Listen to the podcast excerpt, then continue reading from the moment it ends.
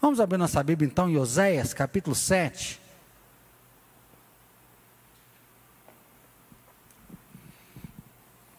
Quando nós lemos o texto aqui, né, não só Oséias, mas é importante a gente lembrar que não existia divisão de capítulos nem versículos.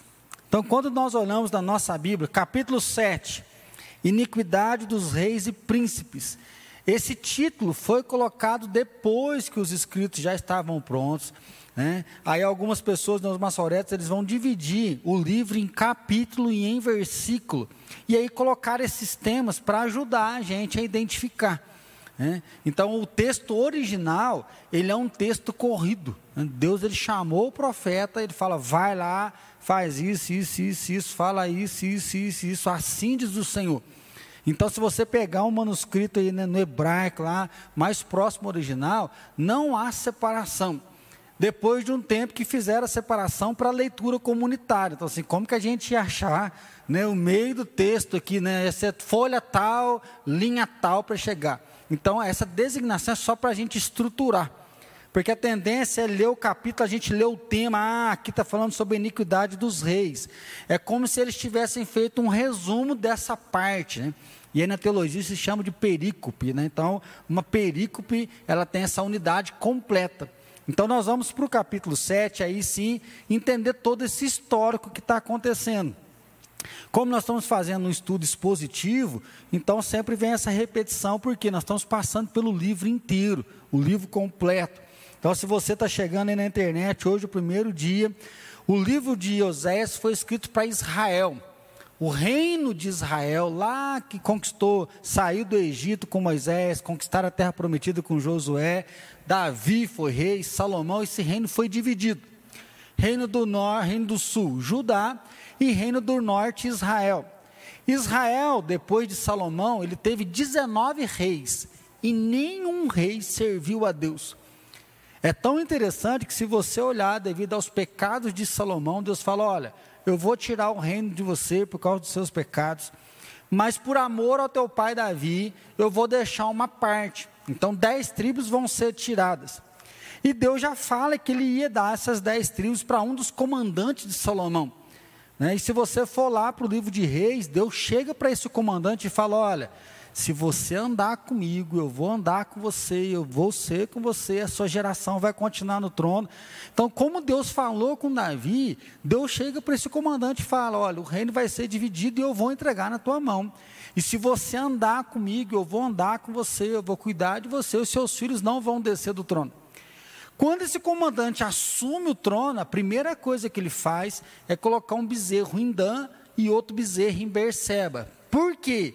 Ele tinha medo que o povo de Israel fosse para Jerusalém, que aí era o reino do norte, e eles então deixassem de segui-lo como rei. Poderiam matá-lo, destroná-lo e voltar a fazer aliança. Com medo disso, ele faz dois locais de adoração. E aí começa o que? A idolatria. Ele vira as costas para Deus, ele não aceita o reinado de Deus. O que, que Deus fala? Se você for comigo, eu serei com você. Mas se você não for comigo, né, não você com você. E aí o que acontece? O reino de Israel, então, ele começa a viver em idolatria. Eles continuam adorando o bezerro de ouro, tem as prostitutas cultuais. O povo começa a viver de uma forma banalizada. E antes do cativeiro assírio, né, antes da destruição, 19 reis estão no trono e nenhum rei busca Deus. Se você for para o reino do sul, você vai encontrar 20 reis. Mas você vai ver que a maioria deles buscaram o Senhor, honraram o nome de Deus, mas Israel foi uma apostasia, por isso que a gente usa muito essa palavra. Por quê? Porque ninguém volta os olhos para o Senhor. Deus vai levantar Eliseu, Deus vai levantar Elias, né, Jonas, filho de Amitai, ele vai estar tá trazendo profecia. Então Deus levanta profetas para falar: voltem para mim, olhem para mim, mas eles não querem saber. Um dos profetas é Oséias. Deus quer mostrar o amor dele para Israel. E aí é um texto que a gente olha e fica assustado. Por quê? Ele fala: casa com a prostituta, tenha filhos com essa prostituta, não meu povo, desprezada. Depois essa prostituta abandona ele, vai para uma vida devassa, e quando ela está, a imagem que nós temos, vendida como escravo, depois de ser usada, perdeu o, dinheiro, direito pelo próprio corpo, aquela que vendia o corpo, agora não tem direito ao seu corpo, está sendo vendida.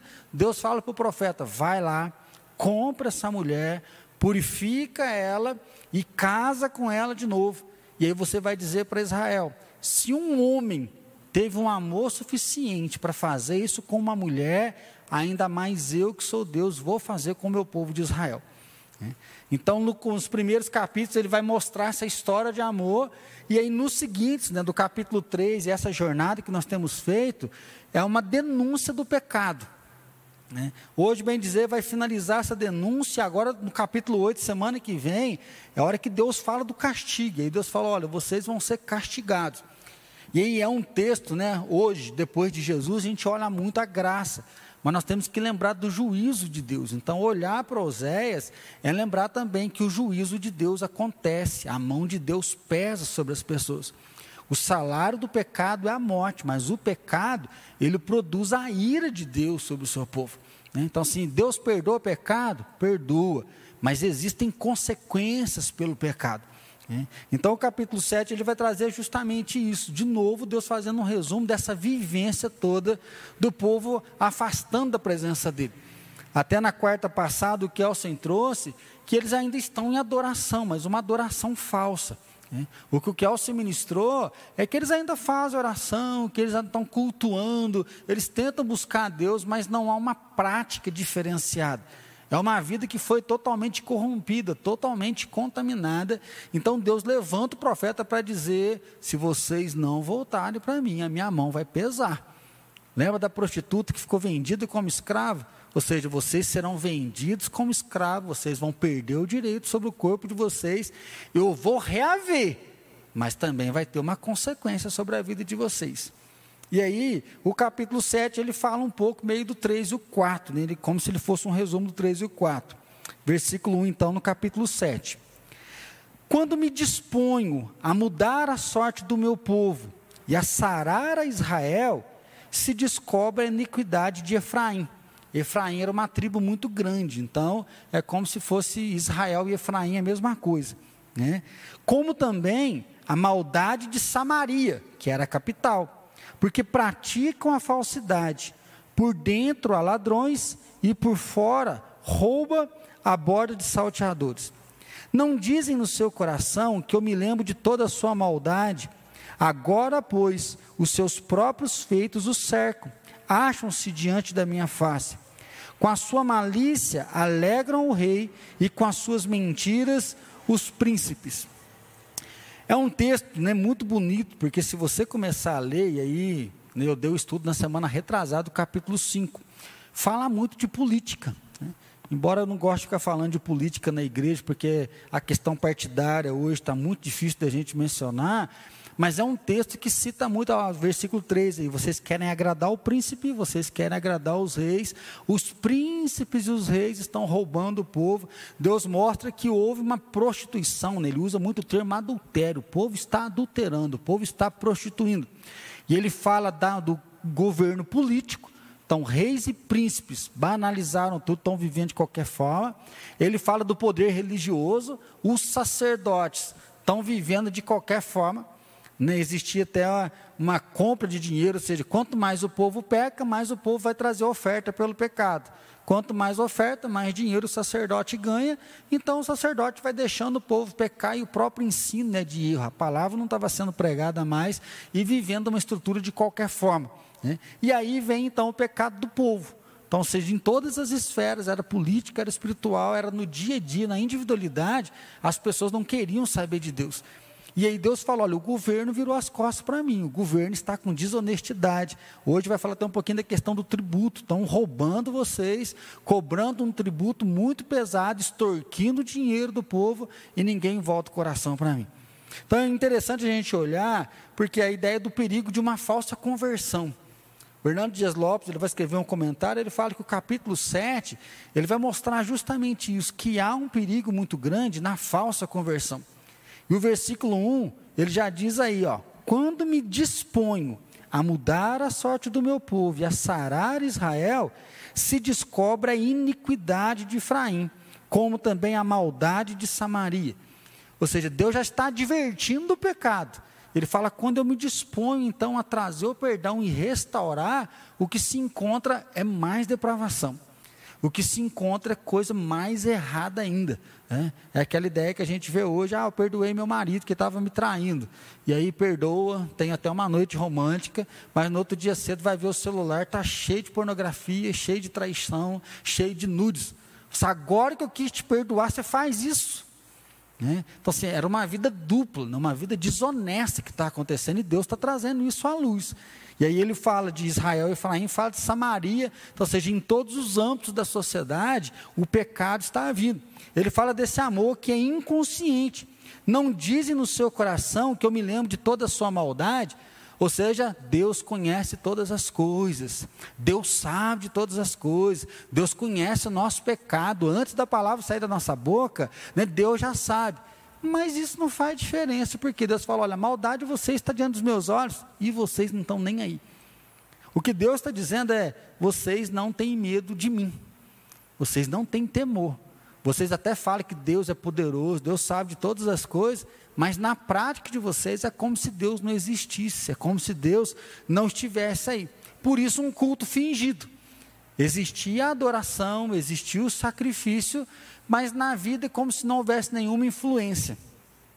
E aí eu acho que é, é essa ponte que nós estamos vivendo hoje. Antigamente, as pessoas tinham medo de falar que Deus não existe mas eles viviam como pessoas não praticantes, né? Antigamente tinha muito esse nome, e quando antigamente eu falo, não é tão antiga, tão longe, né? Ou seja, era um não praticante. Por quê? Porque a pessoa ainda tinha um temor de Deus. Né? Por isso que ele dizia, eu sou católico não praticante, não, eu sou batizado lá da igreja, não, já batizei, né? Às vezes quando a gente fazia evangelismo, você encontrava pessoas, às vezes bêbada na rua, mora na rua, você fala, aí, como é que você está? Não, eu sou batizado, quer dizer, eu tenho Deus, estou aqui só no momentinho, tá? mas eu tenho Deus. É a mesma consciência cultural aqui. Eles estão no templo, eles dizem que tem Deus, mas a vida deles não tem nenhum significado, ou seja, não há nenhuma prática dessa vivência. O que nós acreditamos que aconteceu agora é que os filhos, os netos dos não praticantes, eles entraram numa cultura agora que não é só o mais velho que sabe, o mais novo também sabe. Por isso que o mais novo hoje questiona. Você é mais velho, tem conhecimento, mas não sabe nem mexer no celular. Eu sou mais novo, você mexer no celular. Então, se você sabe, eu também sei, nós estamos iguais. O mais novo hoje, ele viu o pai, o avô bebendo, trabalhando, ganhando dinheiro, viajando para o exterior, vi, trabalhando, ou seja, onde que está Deus? Nunca vi meu pai orar, nunca vi a dependência, a gente ia para a igreja, não entendi nada que estava acontecendo lá, ou seja, meu pai nunca orou comigo, nunca me ensinou mas o pai vem da cultura do temor de Deus. Esse filho, esse neto, ele fala, ah, não preciso de Deus. Então ele fala, não, eu não acredito em Deus. Então assim, ele consegue romper. Né? Então antes nós tínhamos um culto fingido. A pessoa tinha que vir bater o cartãozinho dela no dia da Santa Ceia, pelo menos uma vez por ano ele tem que vir no culto, porque senão né, lá de cima vai pegar, eu tenho medo dele. A nova geração agora, ele fala, Deus é indiferente. Então, antes a gente tinha um culto fingido. Hoje a gente não tem culto. Porque hoje a pessoa tem coragem de falar: não, eu não acredito nisso, isso não é comigo, não. Por quê? É como se Deus não fizesse, não interferisse em nada. É só uma crença figurativa, ou seja, você criou essa imagem, né? Freud vai dizer isso.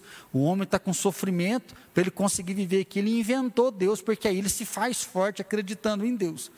Então a crítica pesada naquela época era: o culto de vocês é fingido. Porque vocês falam que o som do coração, mas vocês continuam fazendo a mesma coisa e não estão nem aí. Então, hoje, além de um culto fingido, nós temos que olhar para essa coragem desse rompimento. E é um alerta para aqueles que têm filhos. Porque às vezes o seu filho está nessa geração já que fala que Deus não existe. Aí você que é pai, às vezes fala onde foi que eu errei, porque eu levei meu filho para a escola bíblica e hoje meu filho não quer saber nada de igreja, a conduta dele não quer mostrar. Né? Para você que está planejando ter filho, eu tenho um filho pequeno, né? Tenho uma filha pequena, como que nós podemos cuidar do coração dos nossos filhos, de pastorear o coração dos nossos filhos, para que eles percebam que Deus ele existe, que ele faz diferença para nós, para a gente ter uma geração que é temente a Deus e que não vai romper. O que nós vemos ainda, até no versículo 3, é uma aliança quebrada. Lembra lá de Abraão? Bem, em ti serão benditas todas as famílias da terra. A promessa de Deus para Abraão é: Eu vou te abençoar, e em você todas as famílias vão ser abençoadas. Sabemos que essa bênção individual para Abraão, ela vai para o coletivo. Por quê? Porque Deus chamou Israel para abençoar o mundo inteiro. Então, a Israel é a nação que vai proclamando, proclamando, anunciando a grandeza de Deus. Só que aqui, eles quebraram isso. Porque se eles não acreditam em Deus mais, não temem a Deus, eles já não são bênção. O que Jesus fala que a igreja é sal da terra e luz do mundo, essa missão Israel quebrou. Israel não está sendo mais luz do mundo. Lembra quando a gente leu o Salmo 126? Entre as nações se dizia: grandes coisas fez o Senhor por nós. É verdade, grandes coisas Deus fez por nós, por isso nós estamos alegres. É um chamado internacional, né, mundial. Israel não está fazendo isso mais. Seja, as nações que se lascam, nós estamos olhando para nós aqui, vivendo a nossa vida. Então, quebraram a aliança. Aí o que, que vai acontecer? Violência desumana e imoralidade. E aí eu acho que a, acho não, né? A humanidade sem Deus é que nós vamos encontrar essa humanidade sendo desumana. É um abusando do outro, um oprimindo o outro. A humanidade sem Deus vai para uma perversão sexual. É um desejo desenfreado de se satisfazer, que nunca satisfaz. Né? É um termo pejorativo que vai falar da putaria, onde cada noite ela é grande, a pessoa vai lá, bebe demais, não vê nada que fez, ela sai vomitando para a rua, ela transa com um, com o outro, com dois, com três, é homem com homem, mulher com mulher, homem com homem, com mulher, que na mesma noite, então assim, hoje existe uma diversidade que não se dá mais para nomear, né? Então se, se faz de qualquer jeito, porque é um desejo de saciar o prazer que nunca é saciado, e aí entra na imoralidade. E é isso que está acontecendo com Israel. Então a gente vê que isso não é só Israel. Romanos, Paulo vai dizer isso. Que o ser humano está com um coração tão duro que Deus fala: ok, eu quero reinar sobre vocês. Se vocês não me querem como rei, então eu vou entregar vocês a vocês mesmos. E aí Paulo vai dizer que a primeira coisa que o homem fez foi criar o seu próprio Deus. Então a gente vai ver que começam a criar suas imagens, começam a criar novos nomes e a pessoa vai adorando aquilo que ela quer adorar. E a segunda coisa mudou o modo natural. Então, seja o homem, quando está fora de Deus, ele cria outros objetos de adoração. Por quê? Porque nós somos feitos para adorar, então o homem está sempre adorando alguma coisa, ele está sempre em busca dessa, desse ser maior, desse conhecimento, e após sair da adoração, ele vai para a questão da sexualidade, da imoralidade, ou seja, o homem ele quer saciar o prazer. O prazer está aqui, algo que Deus também criou para a gente gozar do prazer, mas aí vai para a imoralidade, vai para o desrespeito ao próprio corpo. E aí é a hora que acaba massacrando. Então, arrependimento superficial, amor inconstante, culto fingido, aliança quebrada, violência desumana e a imoralidade.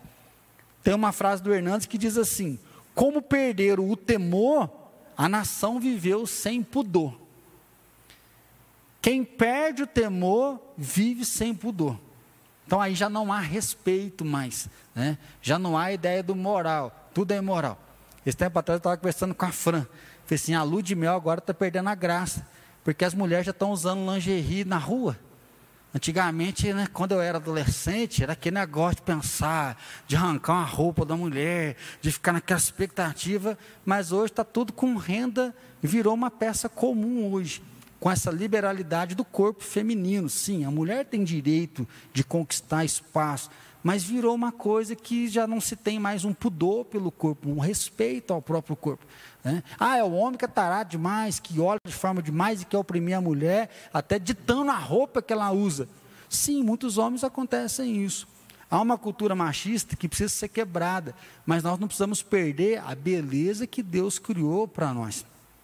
A ideia da ordem e decência, de poder se vestir de uma forma que seja bonita, mas de uma forma que se valoriza, que se respeite, né, para sair da vulgaridade, para ter algo que é precioso e que deve ser bem cuidado, né, que deve ser bem mantido. Então nós estamos vivendo olhando para isso, e aí se perde realmente o pudor. Né? Então, primeiro acontece um adultério espiritual que vai refletir no físico. E nós estamos vendo hoje não é nem o termo mais infidelidade, né? Porque se, a gente, se você começar a conversar com a nova geração, existe relacionamento aberto e que é fiel. Nunca tinha entendido isso. Tá? Então, se eu vou namorar com a Fran, né, nós não casamos, nós somos só namorados, mas nós somos fiéis um ao outro, dentro de uma relação aberta, que eu posso sair com qualquer pessoa que eu quiser. Né? Então, assim, eu estava conversando com a pessoa, que namora um outro homem e que descobriu que o outro homem fica com a outra mulher, que já é um caso mais antigo. Porque, então, assim, agora é isso. Eu tenho que ter prazer, e aí vai desses contratos múltiplos, onde fidelidade já não quer dizer mais isso. E aí o coração das pessoas estão ferido. Quem é que está certo? E aí nessa, nessa vida múltipla de verdade, o que nós encontramos são pessoas que não têm direção mais né, que eu tenho que aceitar o outro, mas não há uma referência, não há um padrão. Né? Então a, a carta de Oséias é a carta de um amor de um pai que se preocupa com o filho, mas o filho não está nem aí. Oséias, né, você pode olhar, ah, Deus está punindo, Deus está bravo. Sim, Deus está bravo e dizendo, a punição vai vir sobre vocês. Mas o que Deus quer dizer, lembra lá do cara que casou com a prostituta, é um pai que ama e não quer que o filho se perca, mas o filho não está nem aí.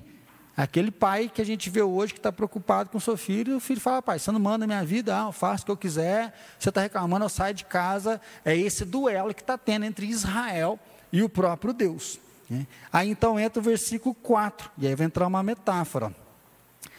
Todos eles são adúlteros. Eles quem? Príncipes, reis e o povo que está bajulando os reis né? semelhantes ao forno aceso pelo padeiro, que somente cessa de atiçar o fogo desde que sovou a massa até que seja levedada. No dia da festa do nosso rei, os príncipes se tornaram doentes com o excitamento do vinho, e ele deu a mão aos escarnecedores, porque prepara o coração como um forno enquanto estão de espreita toda a noite. Dorme o seu furor, mas pela manhã arde como labaredas de fogo. Então ele usa a expressão né, que todos eles são como que como um forno aceso pelo padeiro. É a ideia daquele fogo que consome. Né? Você coloca a lenha ali, aquele negócio que põe, ele é consumido. E aí ele está dizendo o que? Desse desejo. É um desejo desenfreado, é um desejo que não acaba. A tal ponto do que o rei fazer uma festa, os príncipes se tornaram doentes com o excitamento do vinho, então encheram tanta cara, e essa excitação da bebida é essa ideia da orgia, que pega na mão do escarnecedor. Por isso a palavra do, do adultério. Agora, lembrando que se nós estamos falando de uma corte que está bebendo, que está festando e que está na orgia, alguém vai pagar a conta disso. E aí é o que vai vir mais para frente a ideia do tributo. Então a nação está sendo oprimida, a nação está sendo ferida por quê? Por causa desse desejo incontrolável. A ideia do forno é isso. Há um desejo incontrolável. Né? Há um desejo que não cessa. Então é uma paixão ardente a imoralidade. É um descontrole total.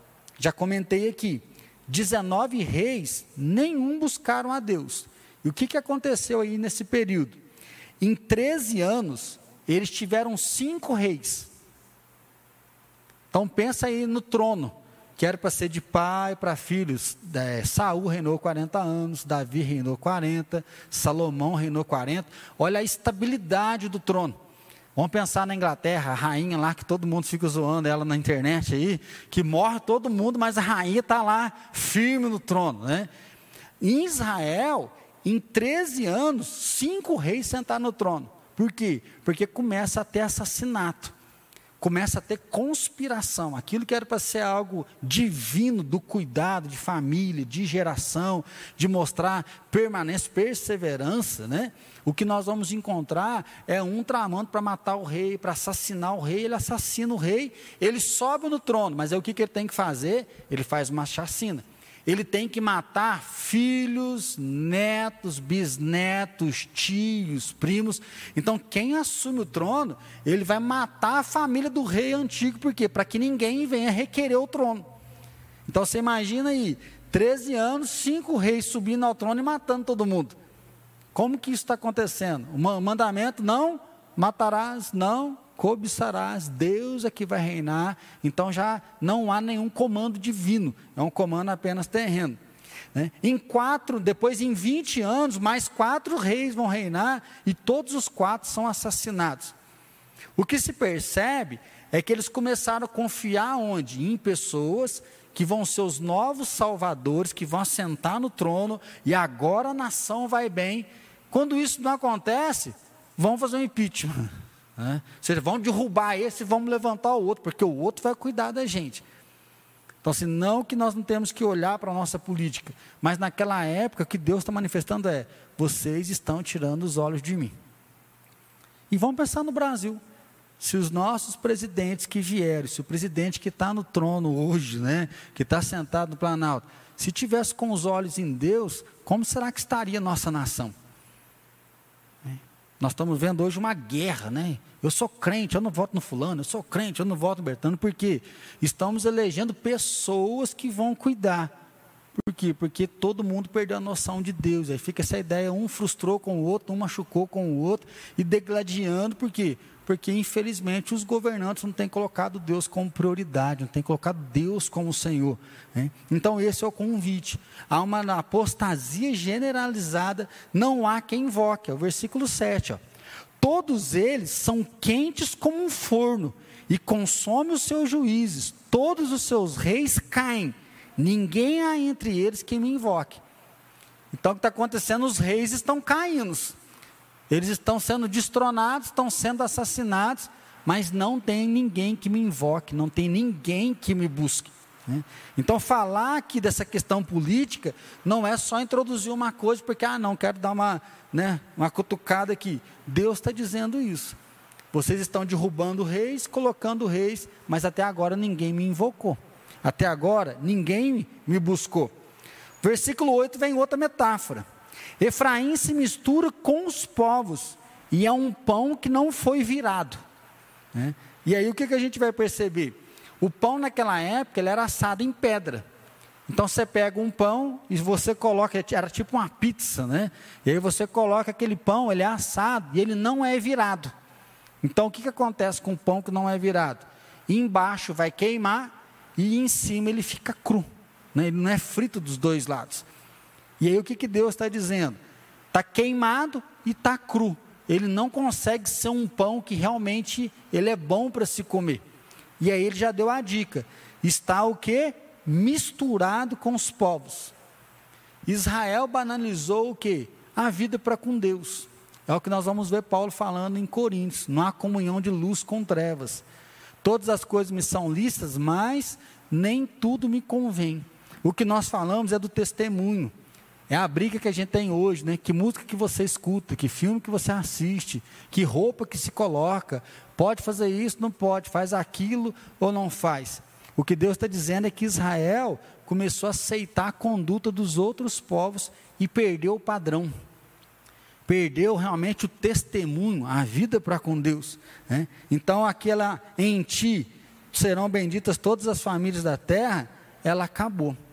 Em ti serão benditas todas as famílias da terra. Acabou porque, versículo 10 depois vai mencionar: não tem conhecimento de Deus e não tem conhecimento de si próprio. Eu acho que isso aqui é muito pesado, porque é o que nós estamos vendo muito forte hoje. As doenças emocionais estão arrasando multidão de pessoas, porque porque elas estão perdendo conhecimento de si mesmo não sabe mais os seus limites, não sabe mais onde pode avançar, onde tem que se limitar e quer alcançar todas as coisas, e é a hora que a gente começa a ficar sem ar.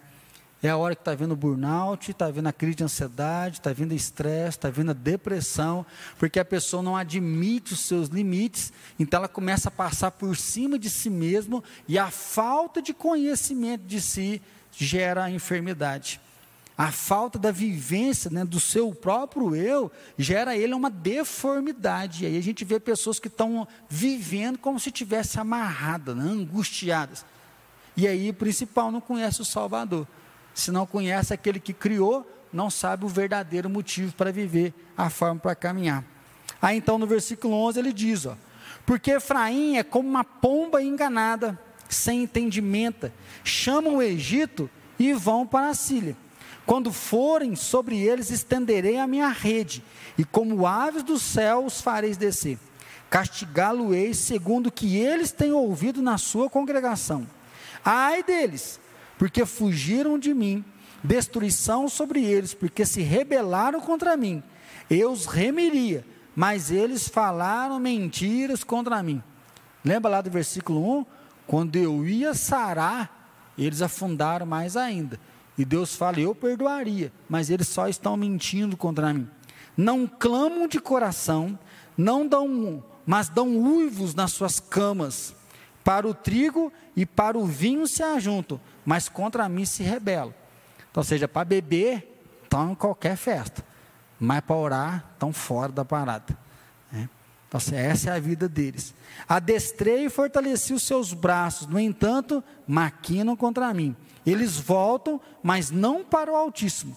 Fizeram-se como um arco enganoso, caem a espada e os seus príncipes, por causa da insolência da sua língua. Este será o seu escárnio na terra do Egito. Então o que, que Deus diz? Como pomba enganada, a pomba é considerada burra, né? que ela é muito simples ali. Então ele fala: da mesma forma vocês vão ser entregues. O príncipe vai cair na mão do Egito. E aí o último versículo fala do Egito, por quê? Porque Israel está sempre pedindo ajuda para o Egito. Quando vê um exército inimigo, ah, ajuda a gente. Aí eles pagam dinheiro para o Egito, o Egito traz exército e aí consegue dar vitória para eles. E fala: esse povo que vocês confiam para libertar é o povo que vai rir da cara de vocês.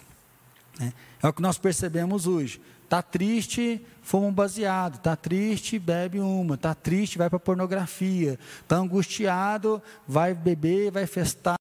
E aí começa a viver uma vida de pecado que sacia a alma, mas afasta o coração de Deus. Até que, quando se vai perceber, está dominado por aquilo. Né? É o vulgo, não, a hora que eu quiser eu paro, não, a hora que eu quiser eu paro, não, a hora que eu quiser eu paro. E quando se percebe, não consegue parar, porque como uma pomba foi escravizada. E é por isso que Deus está dizendo: eu vou destruir, eu vou pesar a mão, eu vou né, cobrar esse pecado que está acontecendo. Então corre para o refúgio errado, recebe castigo ao invés de bênção, recebe destruição ao invés de redenção, corre atrás de coisas e não anseia por Deus, e responde a Deus com ingratidão. Então nós vamos finalizar aqui hoje, semana que vem a gente vai ver então que o castigo está próximo. Mas Deus faz um convite, busque ajuda no lugar certo.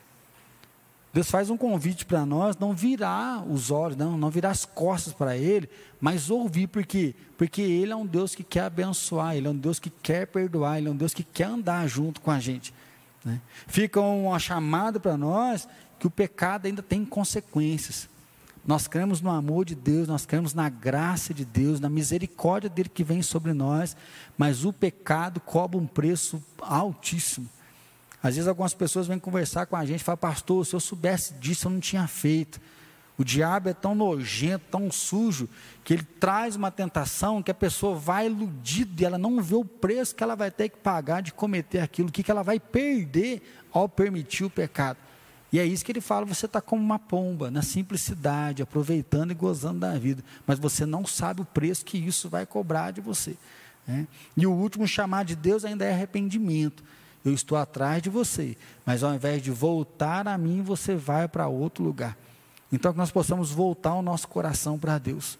Né? Você fala, mas pastor, eu já estou com Deus. Então, meu irmão, aquele que está de pé, cuidado para que não caia. Né? Firme o teu coração no Senhor, firme os teus pés junto com Deus. Não permita que, nem que o inimigo venha roubar a sua fé, roubar o seu coração. Por quê? Porque nós cremos que Ele é um Deus de misericórdia, mas que também Ele vai zelar pela palavra dele. Vamos curvar nossa cabeça então? Se você conhece alguém que está afastado, que está longe do caminho do Senhor, ore pela vida dele. Se você conhece alguém que correu para o vício, às vezes está afundado na prostituição, às vezes o Deus dele é o dinheiro, trabalhando, trabalhando, feito louco para fugir de Deus. Peça para Deus ter misericórdia, para Deus encontrar com Ele.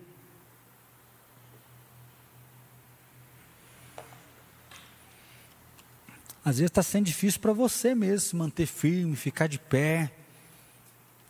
Coloque o teu coração na presença do Senhor. Ele diz: Não há ninguém que invoque, mas aqui hoje é diferente. Nós estamos invocando o nome do nosso Deus. Você está aí na sua casa, invoque o nome do Senhor Deus sobre a sua casa, sobre a sua família. Às vezes você está vendo o seu lar sendo destruído pelo pecado.